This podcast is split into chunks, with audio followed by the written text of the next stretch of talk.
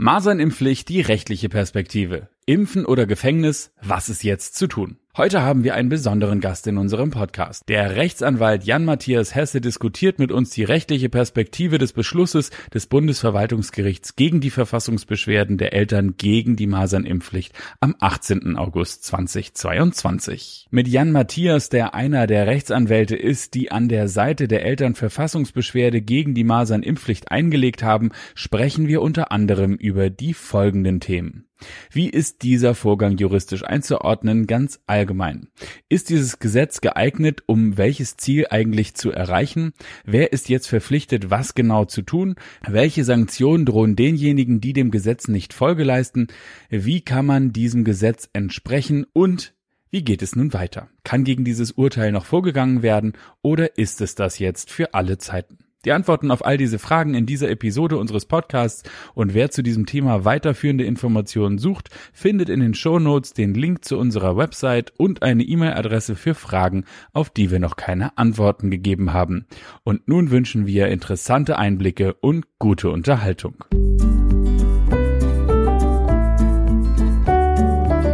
Impfen mit Sinn und Verstand. Der Podcast des Vereins Ärztinnen und Ärzte für individuelle Impfentscheidung. Moin und herzlich willkommen hier in diesem wunderbaren Podcast Impfen mit Sinn und Verstand und heute haben wir einen besonderen Gast, nämlich Jan Matthias Hesse ist bei uns von der Rechtsanwaltssozietät Keller und Kollegen. Das erzählt er uns gleich selber, wo deren Schwerpunkt liegt und zwar geht es um das Thema des Beschlusses des Bundesverfassungsgerichts zum Thema Masernimpfpflicht. Da gibt es nämlich auch noch eine juristische Komponente und da brauchen wir natürlich den Sachverstand. Herzlich willkommen bei uns im Podcast Jan Matthias Hesse. Guten Tag.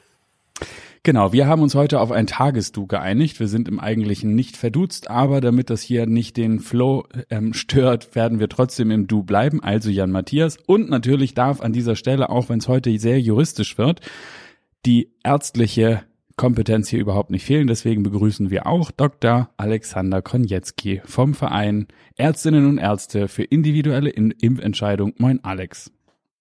Moin ihr beiden. Hallo. Genau, also heute wollen wir reden über das, über den Beschluss. Genau, das ist nämlich schon, da sind wir gleich im Thema. Ich habe gelernt, unser oberstes Judikativorgan, das Bundesverfassungsgericht, das hat gar keine Beschlussebene mehr, sondern äh, gar keine ähm, äh, Urteilsebene mehr, sondern es beschließt über äh, Klagen. Wie genau läuft sowas eigentlich ab? Also wie ist der Weg, um dieses Organ dazu be zu bewegen, sich zu einer Beschlussfassung zu treffen, in diesem Fall äh, zum Thema Impf äh, Masernimpfpflicht. Ja, dass das Verfassungsgericht hier per Beschluss entschieden hat, hat den einfachen Grund, dass es leider aus unserer Sicht keine mündliche Verhandlung durchgeführt hat. Wenn eine mündliche Verhandlung stattgefunden hat, dann entscheidet das Bundesverfassungsgericht per Urteil. Aber weil hier das Verfahren eben vollständig im Schriftwege durchgeführt wurde, führt das eben dazu, dass am Ende diese Entscheidungsform des Beschlusses steht. Okay. Und nun, ähm, du hast die Klagen oder die Beschwerden gegen das Gesetz der Masernimpfpflicht begleitet mit ähm, einigen Eltern. Wie genau ist so, du musst natürlich nicht über einzelne Verfahren sprechen, darfst du wahrscheinlich auch gar nicht, aber so, wie, wie sieht sowas aus? Also ich bin Eltern, ich möchte mich gegen dieses Gesetz oder über dieses Gesetz beschweren, gegen dieses Gesetz vorgehen. Dann komme ich also zu dir in die Kanzlei und dann? Ja, also diese Verfassungsbeschwerden haben natürlich eine gewisse Vorgeschichte. Ich selber bin Fachanwalt für Medizinrecht und berate mehrere Vereine rund um das Impfen schon seit längerem. Und als es deutlich wurde, dass es eben mit dieser Masernimpfpflicht ernst wird, also konkrete Gesetzentwürfe auf den Tisch kamen und das parlamentarische Verfahren begonnen hatte, war uns als Mitstreitern klar, dass wir eben gegen dieses Gesetz Verfassungsbeschwerde erheben wollen. Und wir haben uns zunächst einmal auf die Suche gemacht nach geeigneten Kooperationspartnern und, und Unterstützern und sind da eben fündig geworden mit dem Professor Stefan Rixen, der sich bereit erklärt hatte, im Vorfeld dieses äh, oder begleitend zum parlamentarischen Gesetzgebungsverfahren ein verfassungsrechtliches Gutachten zu erstellen und der dann aber eben erfreulicherweise auch bereit war, ähm, gemeinsam mit mir diese Verfassungsbeschwerden als Prozessbevollmächtigter mitzuführen und zu begleiten. Das war sehr erfreulich, weil er ein renommierter Rechtsprofessor ist, auch mittlerweile Mitglied im Ethikrat. Und wir hatten mit ihm natürlich eine starke Unterstützung, auch gerade in der Öffentlichkeit. Umso enttäuschter sind wir natürlich, dass eben das Verfassungsgericht letztendlich so entschieden hat und nicht nur das Ergebnis, sondern noch mehr betroffen kann einen eben auch machen, mit welcher in welcher Form und mit welcher Kürze es eben die Einwendungen, die wir gegen das Gesetz erhoben hatte, letztendlich ähm, abbügelt. Wir haben uns in der letzten Folge Nummer 6 mit der Frage beschäftigt, vor allen Dingen die medizinische Perspektive auf das Thema Masern Impfpflicht und ähm, haben aber auch schon mal einen kleinen Blick geworfen auf das Thema hier werden ja, und so steht es auch im Beschluss des Bundesverfassungsgerichts, schon eingegriffen oder Eingriffe vorgenommen in das Grundgesetz. Und wenn man diese Eingriffe vornimmt, dann muss natürlich auch jemand da sein, der geschützt werden soll, weil ansonsten macht ja ein Eingriff ins Grundgesetz gar keinen, gar keinen Sinn. Ähm, wir konnten es nicht so richtig herleiten. Kannst du uns erhellen, zu welchen Gunsten hier eigentlich dieser Eingriff rechtfertigungsfähig ist? Also zunächst einmal ist es richtig, dass eben das Bundesverfassungsgericht durchaus auch tiefgreifende Eingriffe in die Grundrechte ähm, feststellt, nämlich zum einen in das Elterngrundrecht Artikel 6, aber auch in das Grundrecht auf körperliche Unversehrtheit der Kinder. Also diese ähm, Relevanz bestätigt durchaus das Bundesverfassungsgericht.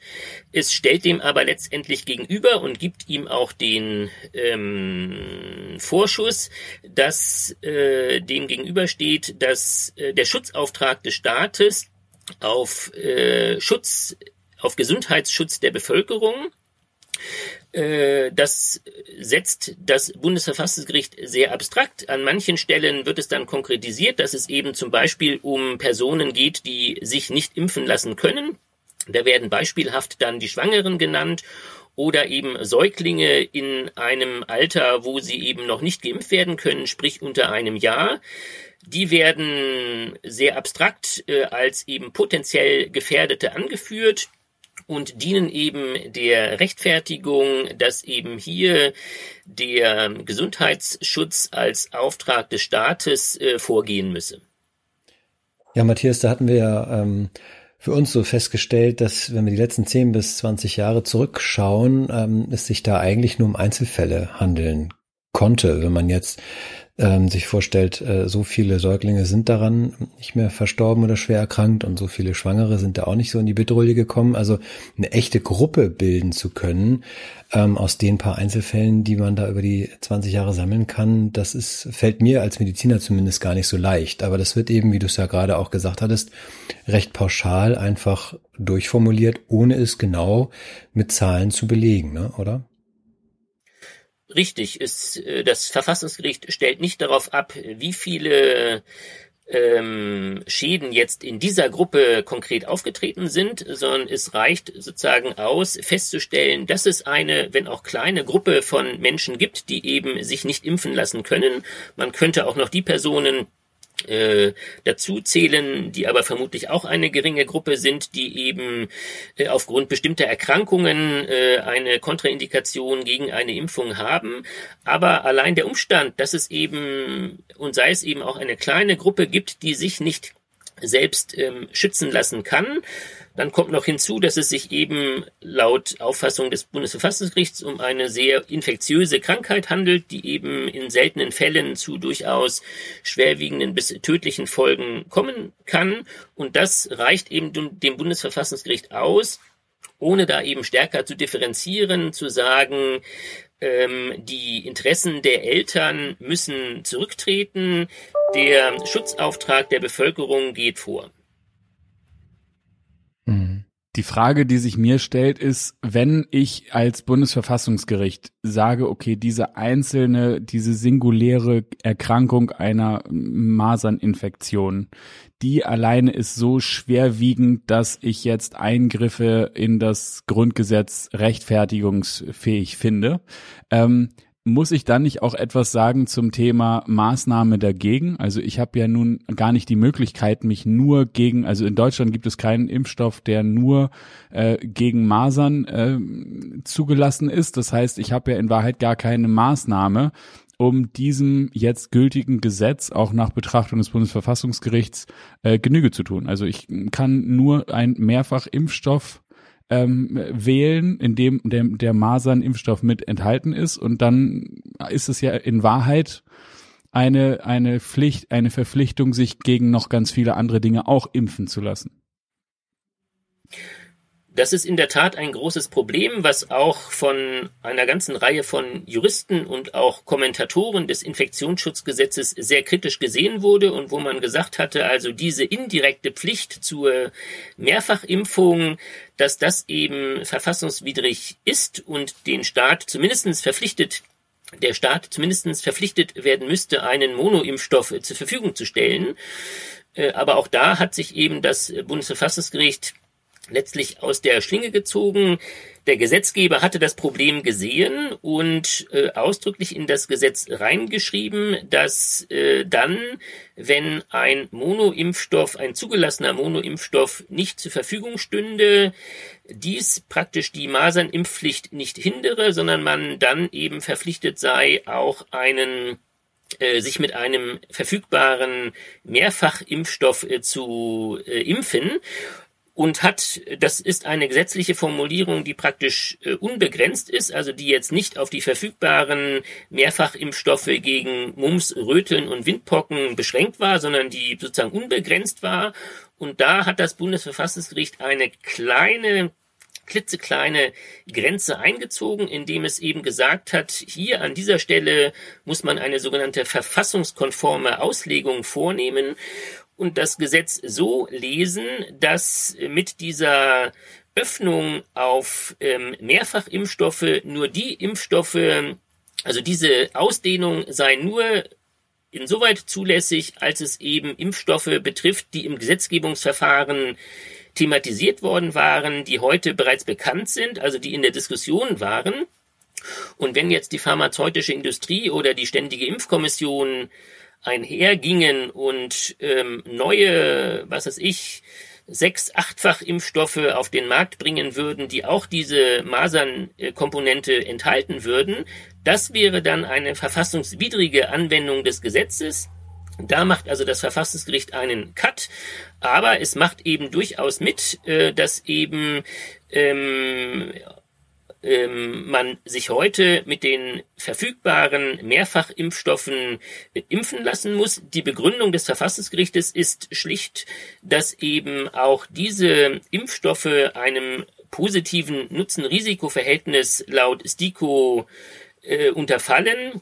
Also das ist eben letztendlich auch hier aus Sicht des Verfassungsgerichtes dem Kindeswohl entspreche und deshalb der Eingriff in das Elternrecht praktisch milder oder geringfügiger sei. Also auch hier äh, liest man aus dem Beschluss heraus, dass eben ähm, das Kindeswohl sehr stark unter der Prämisse der Sichtweise der Ständigen Impfkommission und der offiziell empfohlenen Impfungen angesehen wird. Das hat in gewisser Weise ein bisschen was Beruhigendes, weil man gerade mit der mRNA-Technologie ja auch wähnen konnte, dass jetzt ähm, quasi über Nacht einfach die sechs bis achtfach Impfstoffe aus dem Boden gestampft werden, denn solche kleine mRNA-Schnipsel lassen sich eigentlich für jeden zu impfenden Stoff auf dieser Welt schnell herstellen.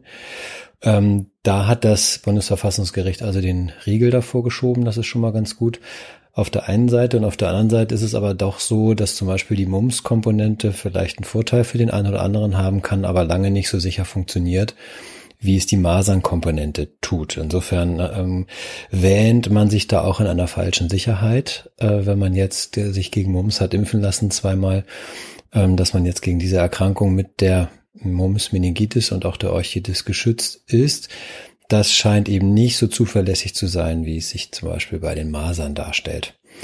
Und das lässt dann ja auch wiederum den Zweifel aufkommen, muss ich das wirklich hinnehmen? Muss ich wirklich hinnehmen, dass ich mich mit dieser ähm, Kombinationsimpfung impfen lassen muss? Und da hat das Bundesverfassungsgericht ja erstmal kundgetan, ja, dem ist so, ne? Da können wir nichts gegen machen.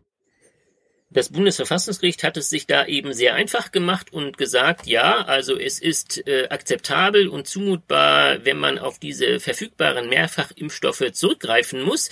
Die Argumentation ist letztendlich auch sogar ähm, ökonomisch motiviert, weil das Bundesverfassungsgericht, ohne aber überhaupt hier in eine nähere Sachaufklärung einzusteigen, praktisch von der Prämisse ausgeht, dass das eben Mehrkosten verursachen würde, wenn hier eben Monoimpfstoffe neu in Deutschland wieder auf den Markt eingeführt werden müssten, ohne überhaupt zu gucken, wie teuer sind die, was waren überhaupt die Gründe, dass die heute nicht mehr in Deutschland äh, verkehrsfähig sind. Und es ist eben schon auch sehr ähm, erschreckend, dass hier an diesem sensiblen Punkt der Zumutbarkeit eben letztendlich finanzielle Gesichtspunkte kostet das eventuell etwas mehr, äh, entscheidend sein sollen, zu sagen, diesen Aufwand könne sich der Staat eben ersparen, obwohl es ja so ist, dass eben in der Schweiz ein geprüfter, wirksamer, anerkannter äh, Monoimpfstoff verfügbar ist und es jetzt auf den ersten Blick nicht ähm, erkennbar ist, warum es nicht auch mit angemessenem, vertretbarem Aufwand möglich sein sollte, diesen Impfstoff äh, auch hier in Deutschland, sei es über den Staat selber oder durch entsprechende Verpflichtungen der Unternehmen, verfügbar zu machen. Und das ist auch ein Punkt, der eben auch von den Juristen sehr kritisch äh, kommentiert wurde ähm, bis hin eben zu namhaften Kommentor Kommentatoren des Infektionsschutzgesetzes, die eben gerade sagen, also an diesem Punkt macht es sich das Bundesverfassungsgericht zu einfach. Es kann nicht sein, dass hier eben monetäre Gesichtspunkte dazu führen, praktisch die Zumutbarkeitsprüfung äh, äh, ins Leere laufen zu lassen. Mhm. Zumal wenn man sich vorstellt, wofür sonst sehr viel Millionen bis Milliarden ausgegeben worden sind, gerade in den letzten zwei Jahren. Ne? Es, mhm. es, es trägt aber schon die Handschrift des, ich muss mir meine Gesundheit zukünftig noch mehr leisten können. Also diese Abwägung scheint durchaus bis in das Bundesverfassungsgericht jetzt ist zur geistigen ähm, Normalität werden, zu werden, weil den Test nach einer einfachen Impfung, um dann meinen Titer zu bestimmen, muss ich ja dann auch selbst bezahlen und wenn ich dann äh, den schweizerischen Impfstoff haben äh, nutzen wollen würde, dann äh, müsste ich ja die Einfuhr auch bezahlen. Also es ist es kommt zunehmend zur Ökonomisierung auch ähm, äh, der der Judikative, zumal ich mir die Frage stelle, ähm, die STIKO ist das eine ausreichend unabhängige ähm, ja, ist es ein ausreichend unabhängiges Gremium, um die äh, Datengrundlage zu liefern, um dann äh, die Begründung des Bundesverfassungsgerichts äh, äh, zu stützen? Oder müsste man da nicht auch noch weiter äh, nach Experten forschen, die darüber hinaus noch ein wenig abweichende ähm, Expertise dargelegt haben in Gutachten, wie auch immer?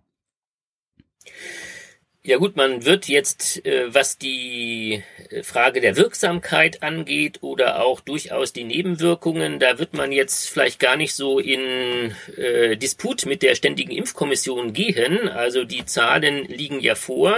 Was aber ja interessant war, war eben die Frage, also die politische Frage, macht es überhaupt Sinn, eben hier mit einer Impfpflicht vorzugehen. Und da erinnere ich eben daran, dass eben in, zum Zeitpunkt des Gesetzgebungsverfahrens äh, sämtliche Fachleute unisono sich politisch äh, und auch durchaus verfassungsrechtlich gegen eine Impfpflicht äh, ausgesprochen haben, weil sie eben gesagt hatten, das ist äh, kontraproduktiv, dass wir brauchen, wenn dann eine Überzeugung der Menschen zu einer freien Impfentscheidung und Druck ist hier kontraproduktiv, mhm. so dass eben, ich erinnere daran, eben der ähm, äh, Leiter der Ständigen Impfkommission, aber auch der Präsident des Robert Koch Institutes und auch seine Vorgänger gesagt hatten, äh, lasst die Finger davon. Also das war letztendlich eine rein politische Entscheidung, mhm. zu sagen, wir wollen und brauchen jetzt eine Impfpflicht als weitere Maßnahme,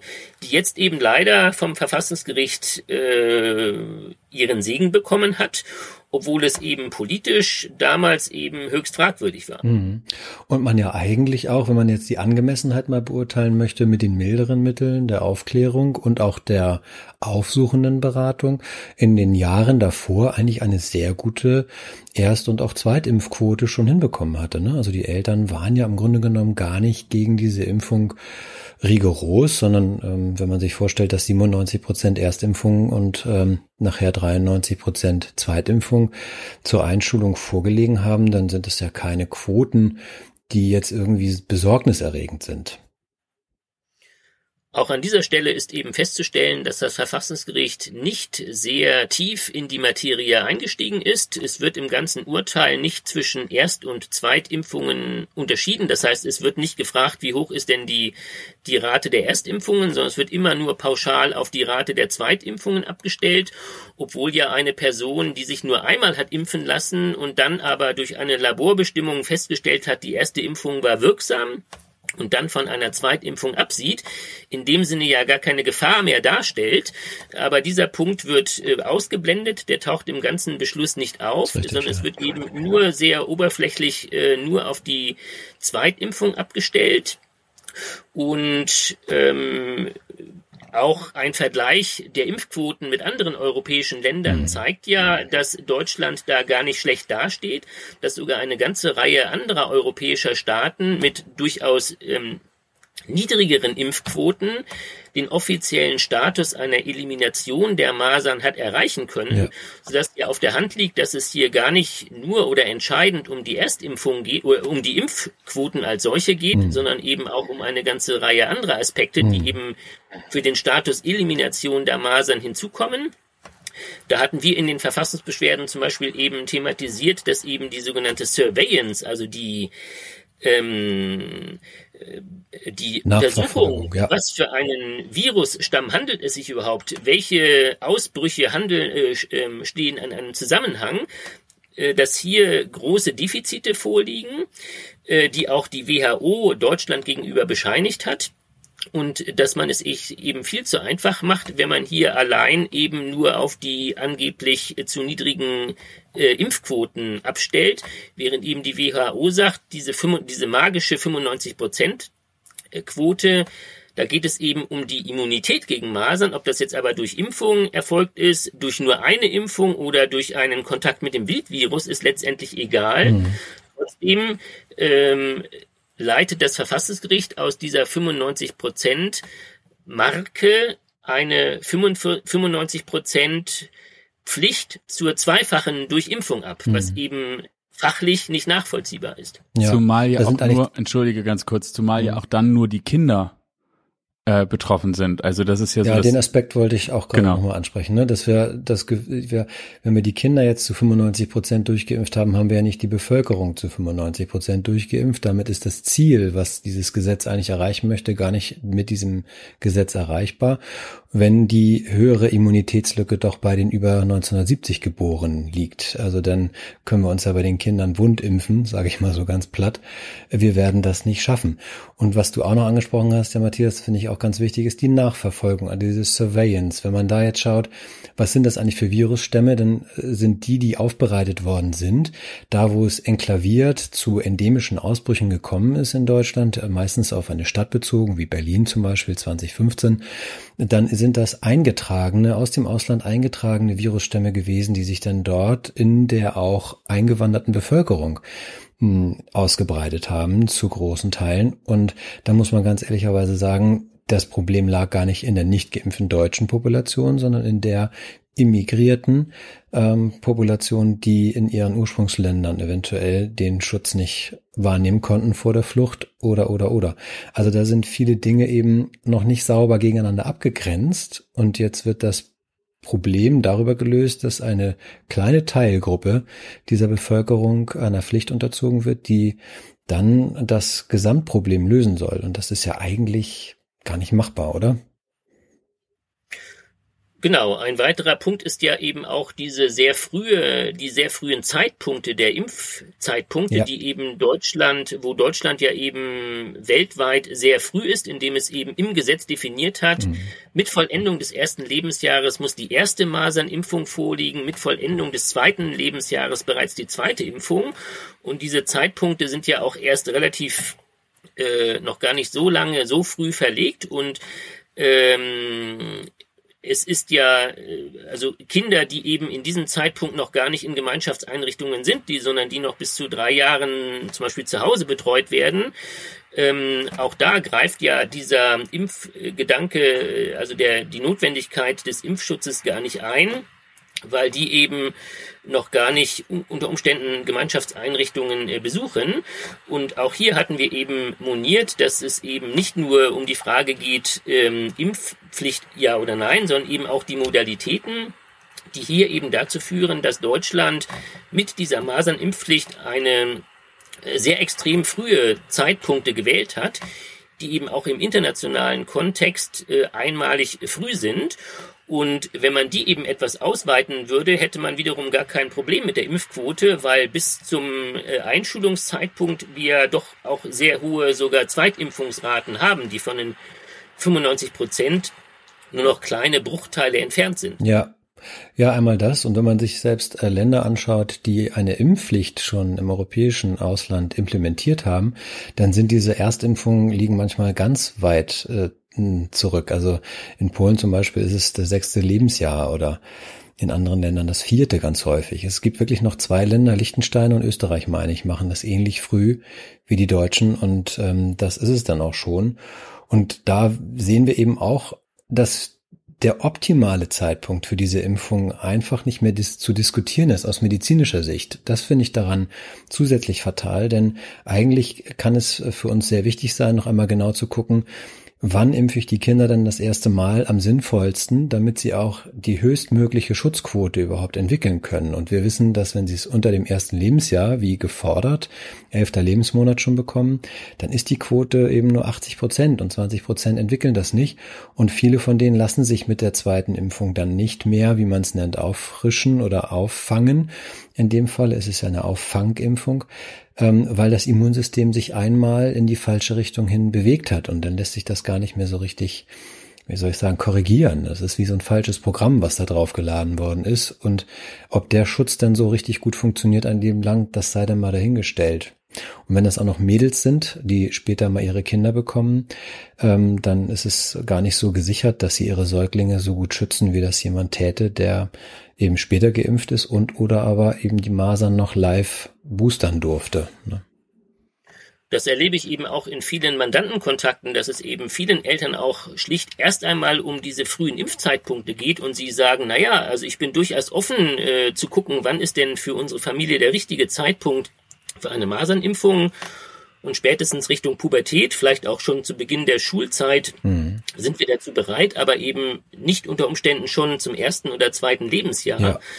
Und trotzdem ist das eben ein Punkt, äh, den das Bundesverfassungsgericht in seinem 70-seitigen Beschluss überhaupt nicht thematisiert, mhm. diese, diese frühen Zeitpunkte, sondern eben schlicht sagt, das hat die Ständige Impfkommission ja. so festgesetzt und deshalb ist das eben als medizinischer Standard dem Kindeswohl entsprechend. Das macht ja, das ja politisch extrem betroffen, weil wir da natürlich eine Situation haben. In Wahrheit, wir haben jetzt äh, eine nicht so richtig eingrenzbare Risikogruppe, die geschützt werden muss, die als Beschluss äh, oder als Beschlussherleitung dient. Wir haben ähm, ein, eine Grundlage über die STIKO, von der ich nicht genau weiß, ob alles drin ist.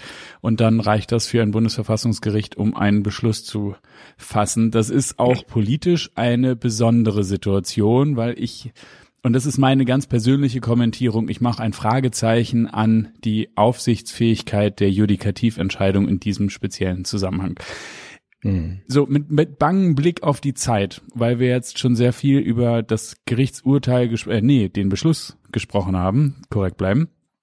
Ähm, was bedeutet das denn jetzt für wen eigentlich ganz genau? Da wollen wir noch mal reingucken und dann auch noch mal gucken, ähm, kann man denn jetzt eigentlich gegen diesen Beschluss noch angehen oder ist das jetzt endgültig und bis in alle Ewigkeiten unantastbar, diese Masern äh? Aber zunächst einmal, wen betrifft das, wie und was muss wer jetzt tun? Also die Verfassungsbeschwerden, die jetzt entschieden worden waren, betrafen sämtlich Familien mit Kindern in der Altersstufe von Kindertagesstätten und Kindergärten. Also alle Familien kamen aus dieser Altersstufe von Kindergärten oder Kindertagespflege. Und insofern hat das Bundesverfassungsgericht formal noch nicht über die Masernimpfpflicht auch im Schulkontext entschieden, Da ist die Konstellation etwas anders, weil eben das Gesetz selber festlegt, dass eben die äh, Schulpflicht äh, der Impfpflicht vorgeht und insofern auch Schülerinnen und Schüler, die keinen Masern-Impfnachweis erbringen, trotzdem die Schule besuchen können und auch müssen. Sie sind aber eben dann von Bußgeldandrohungen und Bußgeldfestsetzungen bedroht, beziehungsweise deren Eltern. Mhm. Ähm, also formal gesehen hat das Verfassungsgericht über diesen Kontext noch nicht entschieden. Ich, wenn man aber eben die Begründungen des Verfassungsgerichts ansieht, äh, sehe ich keine realistische Einschätzung, dass die Entscheidung im Schulkontext anders ausgehen wird. Trotzdem haben natürlich momentan Familien, die äh, Kinder im schulpflichtigen Alter haben, durchaus die Möglichkeit eben darauf hinzuweisen, dass es auch noch andere Verfassungsbeschwerden gibt, die eben den Schulkontext betreffen und die noch nicht abgewiesen sind. Also zumindest um Zeit zu gewinnen, kann es durchaus Sinn machen, eben auf diese Verfassungsbeschwerden zu verweisen.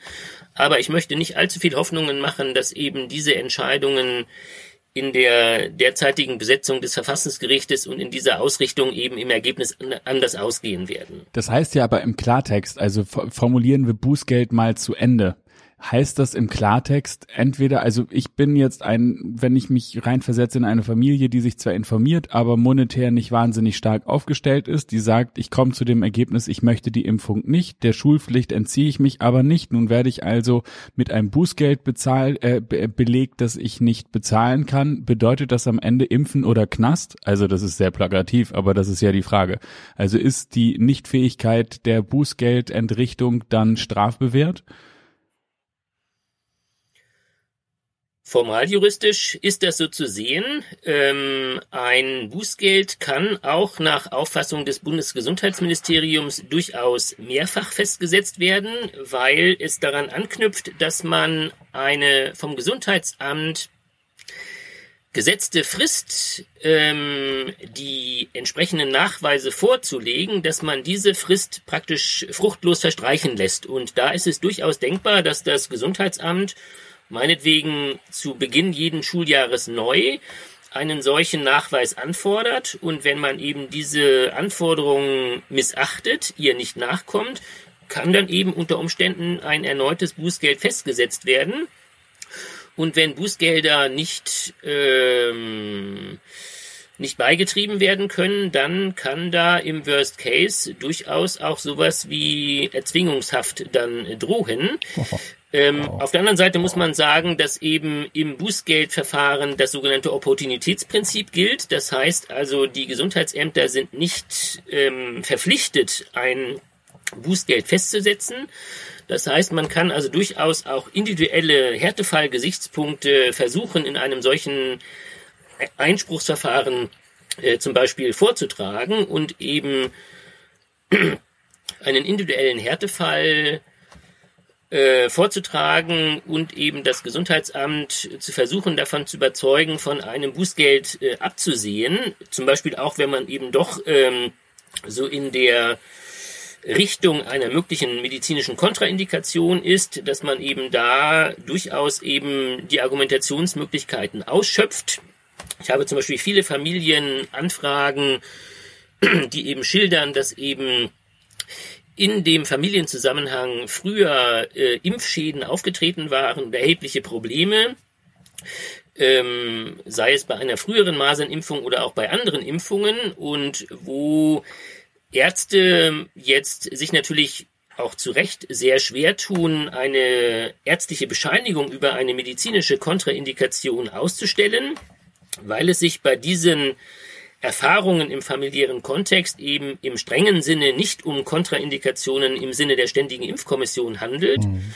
Trotzdem ist natürlich da erhöht die Frage, ob es eben zumutbar ist, äh, bis hin zu den psychischen Belastungen der Eltern, wenn die jetzt eben ihr Kind äh, zwangsweise quasi einer solchen Impfung zuführen müssen. Also da würde ich schon dazu appellieren, eben zumindestens in einem solchen Ordnungswidrigkeitenverfahren die Argumente auszuspielen und eben darauf zu setzen, dass man eben vielleicht im Sinne eines Härtefalles eben äh, durchkommt. Aber auf der anderen Seite ist es eben in der Tat so, dass der Staat hier vielfältige Sanktionsmechanismen hat, ja nicht nur Bußgelder, sondern er kann auch ähm, im Masernschutzgesetz äh, laut Gesetzesbegründung die Anforderungen dieser Nachweise sogar mit Zwangsgeld mhm. auch äh, dem ganzen äh, Nachdruck verleihen. Also es gibt nicht nur die Ebene Bußgeldbescheide für Pflichtverletzungen in der Vergangenheit, sondern durch die Androhung und Festsetzung eines Zwangsgeldes gibt es auch einen weiteren in die Zukunft gerichteten Weg, das gewünschte normgerechte, nämlich impfkonforme Verhalten zu erzwingen, hm. indem man eben schlicht ein Zwangsgeld festsetzt. Hm. Also die Möglichkeiten sind da sehr vielfältig. Okay, das hört sich zunächst einmal gruselig an, ehrlicherweise, weil wir reden ja hier in Wahrheit über eine Masernimmunität und das bringt mich natürlich gleich zum nächsten. Ähm, ich muss ja nur in Anführungsstrichen meine Immunität nachweisen und genüge somit dem Gesetz, richtig?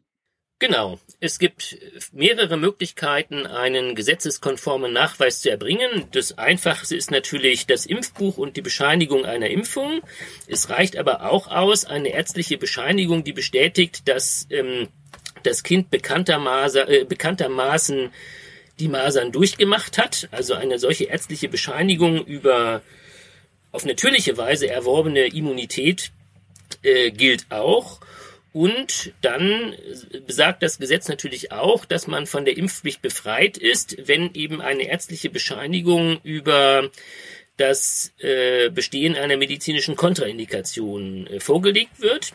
Wobei die ja sehr eng gefasst sind. Nicht? Also da braucht man schon die Immun äh, sozusagen Schwäche oder eine ähm, immunsupprimierende Therapie, wie man das bei Morbus Crohn zum Beispiel kennt, wenn da die Homologika eingesetzt werden ähm, die werden, die sind dann immunsuppressiv wirksam und dann darf nicht mit einem Lebendimpfstoff geimpft werden. Aber ähm, ja, nicht mal Leukämie oder ähnliches ähm, ja, gilt als Kontraindikation. Es ist ziemlich, ziemlich streng gefasst. Hängt dann von dem das Status ab. Der Ärzte ähm, richtig, das kann ich auch nicht anders ähm, darstellen. Auf der anderen Seite ist es so, im Gesetzgebungsverfahren war es noch schärfer vorgesehen weil im Gesetzentwurf sogar drin stand, dass ähm, die engen Kontraindikationen gemäß den STIKO-Empfehlungen praktisch eins zu eins im Gesetz abgebildet werden sollten. Also da okay. wollte das Gesetz äh, sogar nur die, also von Gesetzes wegen nur diejenigen Kontraindikationen anerkennen, die auch die STIKO anerkennt. Diese enge Bindung an die STIKO-Empfehlungen ist dann im Gesetzgebungsverfahren ähm, Gott sei Dank entfallen, dass momentan schon auch klar ist, dass es einen gewissen ärztlichen Beurteilungs- und Ermessensspielraum Spielraum, ja. bei der Feststellung einer medizinischen Kontraindikation besteht. Mhm. Auf der anderen Seite gab es vor kurzem auch nochmal eine Verschärfung des Masernschutzgesetzes, die auch so ein bisschen untergegangen ist, wo nämlich, das war dann parallel zu Neuregelungen der einrichtungsbezogenen Covid-19-Impfpflicht, wo jetzt im Gesetz drin steht, dass ähm, die Einrichtungsleitungen äh, nicht nur diejenigen Fälle an das Gesundheitsamt zu melden haben, wo ein Kind gar keinen Nachweis vorgelegt hat, sondern sie sollen gefälligst auch diejenigen Fälle ans Gesundheitsamt melden, wenn die Einrichtungsleitung selber Zweifel an der Richtigkeit einer ärztlichen Bescheinigung über eine medizinische Kontraindikation hat. Das heißt also, Einrichtungsleitungen, die ja per se im pädagogischen Bereich gar keine medizinische Fachkenntnis haben, wenn die also aus irgendwelchen Gründen trotzdem Zweifel haben an der Richtigkeit einer ärztlichen Bescheinigung, so sind sie quasi Bußgeld bedroht, äh, dazu angehalten, diese Fälle an das Gesundheitsamt zu melden. Und im Gesetz steht weiterhin drin, dass das Gesundheitsamt in solchen Fällen dann eine körperliche Untersuchung sogar anordnen kann. Mhm. Man muss da nicht weiter mitwirken, also jetzt wird's gruselig, ja. Man muss da nicht weiter äh, mitwirken, sondern es reicht praktisch aus, dass man seinen Körper zur Verfügung stellt. Ähm, aber man sieht eben, dass das, wie weit äh, der Gesetzgeber hier doch eben diese Impfpflicht letztendlich äh, durchexerzieren möchte. Spätestens wow, hier, genau, spätestens hier kann ich mir das mit der Verhältnismäßigkeit, das ist einfach mit meinem Gefühl von einer Rechtsstaatlichkeit nicht vereinbar. das ist natürlich wieder nur meine ganz persönliche Meinung, aber es ist unfassbar, wie sehr man weit geht, bis hin zu einem, ich leite, ich leite meine pädagogischen Leiter dazu an, zu denunzieren. Ähm, das ist naja, also genau. Jedem Hörer, jeder Hörerin wird an dieser Stelle sicherlich ähnliche Gedanken durch den Kopf ziehen. Wir machen uns alle unsere eigenen Gedanken. Nun, wie gesagt, die Immunität nachzuweisen, gibt ja auch noch über die Titerbestimmung, wenn ich das richtig weiß. Das wäre ja auch noch mal eine Möglichkeit. Also wenn ich einen Arzt finde, ähm, der mir den schweizerischen Impfstoff verimpft, dann habe ich hinterher die Möglichkeit, damit möglicherweise auch bei 95 Prozent, wenigstens soweit ich das verstanden habe, ähm, dann eine Immunität über den Titer nachzuweisen und dann bin ich auch gesetzeskonform, was ja, also genau, es wird schlimm. Und jetzt aber noch mal als Ausblick, was ist denn zu erwarten? War es das jetzt? Ist dieses Gesetz bis in alle Ewigkeiten das Gesetz und wir, es wird nicht mehr dran gerüttelt, bis ein Gesetz beschlossen wird, dass dieses Gesetz außer Kraft setzt, updatet oder wie auch immer verschärft? Oder gibt es nur noch eine Möglichkeit, ähm, dagegen vorzugehen? Und wenn ja, wer tut das und unter welchen Bedingungen? Also vielleicht doch nochmal einen Schritt zurück, weil es durchaus Gesundheitsämter gab, die eben diese Laborbestimmungen, diesen Titernachweis nicht anerkannt haben, also die, wenn man nach einer Erstimpfung einen Titernachweis erbracht hat, die gesagt haben, im Gesetz steht ja drin, es muss eine zweifache Impfung sein. Deshalb erkennen wir in so einer Konstellation eine Titerbestimmung nicht an.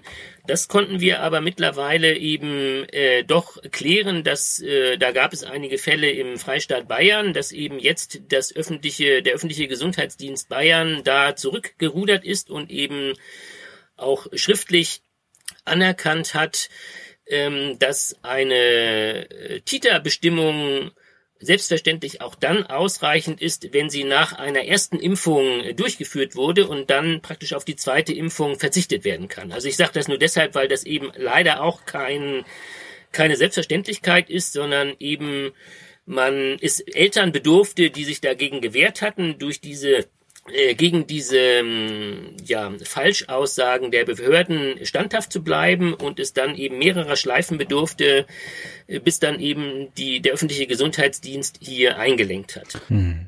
Aussicht. Aussicht, genau. Also das ähm, zum einen ist es so, dass es sich hier um eine Gesetzesverfassungsbeschwerde gehandelt hat, wo wir also diejenigen Argumente vorgetragen haben, die von allgemeiner Gültigkeit für die betroffenen Menschen sind. Es besteht aber, es bestünde die Möglichkeit auch noch äh, in einem sozusagen zweiten Rechtszug äh, im Wege einer Urteilsverfassungsbeschwerde nochmal nach Karlsruhe zu gehen.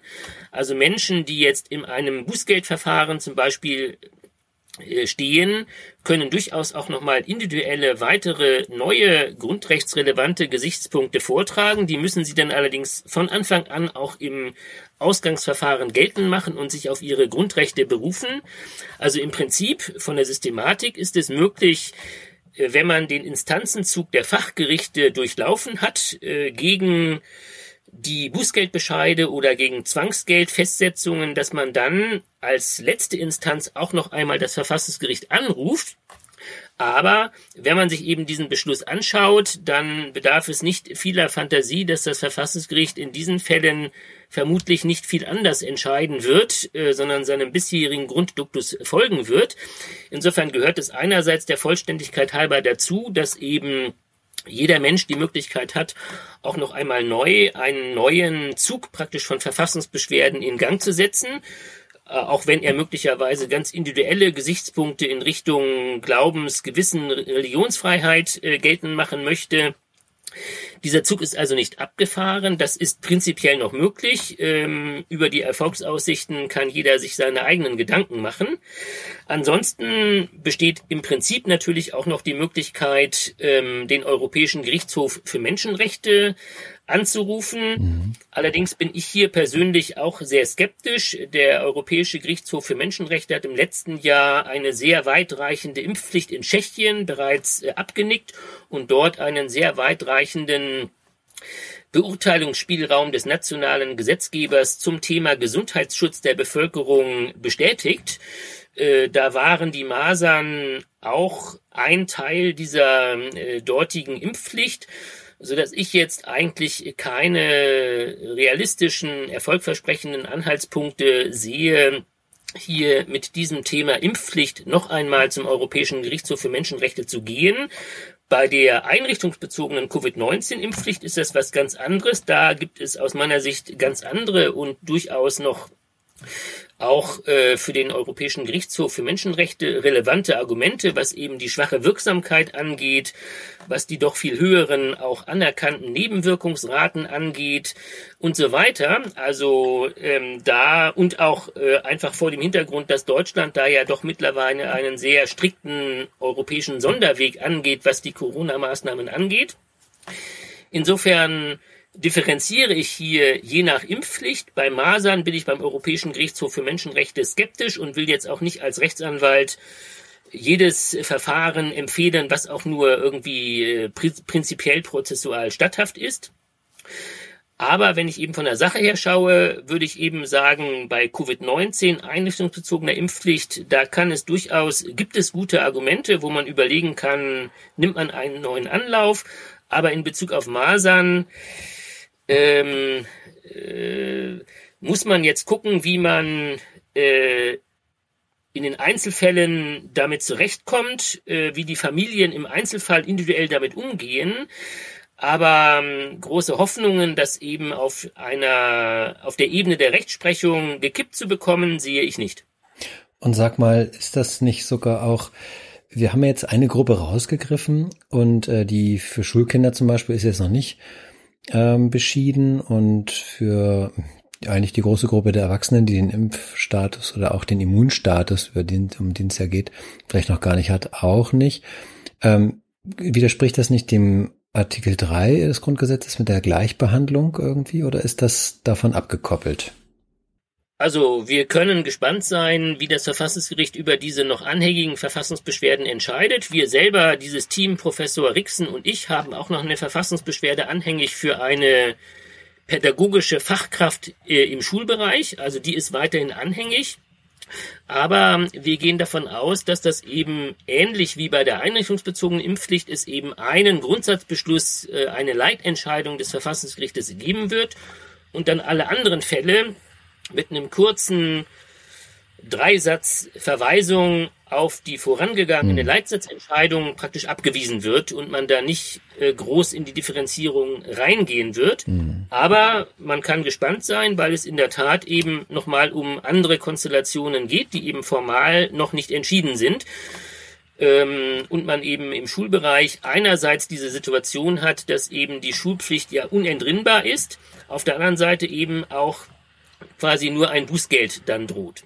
Dann danke ich dir sehr, sehr herzlich, Jan Matthias, für die juristische Expertise und dass du all unsere juristischen Fragen beantwortet hast. Ich glaube, jedem Einzelnen ist jetzt völlig klar geworden, dass es hier darauf ankommt, dass wir jetzt auch alle unseren Grips anstrengen und kreativ werden und ähm, uns gegenseitig updaten, welche Verfahren da in Gang kommen und was möglicherweise auch für den einen oder den anderen noch eine Härtefallsituation darstellt, die auch eine Möglichkeit ist, ähm, sich zu wehren äh, gegen diese doch erheblichen Eingriffe in diesem Gesetz. Und für den Fall, dass ich oder Alex eine Frage vergessen haben zu stellen hier im Podcast, findest du unten in den Shownotes natürlich äh, die E-Mail-Adresse, wo wir diese Fragen nachreichen können. Also schreibt uns bitte gerne. Außerdem natürlich auch die Website äh, zu unserem Verein und dort gibt es auch noch weiterführende Links, auch zu Jan Matthias Hesse. Und in diesem Sinne nochmal herzlichen Dank, Jan Matthias. Danke, Alex. Und ich würde sagen, bis zum nächsten Mal. Tschüss. Tschüss, vielen Dank. Tschüss. Wenn dich dieses Thema noch weiter interessiert, dann findest du unten in den Shownotes einen Link zu unserer Website. Auf der Website findest du jede Menge Fach- und Sachbeiträge zu genau diesem Thema, genau wie eine E-Mail-Adresse. Du kannst uns deine Frage auch direkt stellen. Wir freuen uns auf dich das nächste Mal und wenn du garantiert keine weitere Episode dieses Podcasts verpassen willst, dann abonnier doch diesen Kanal und auch eine Bewertung würde uns sehr helfen. Wir danken dir für dein Interesse und bis zum nächsten Mal. Tschüss.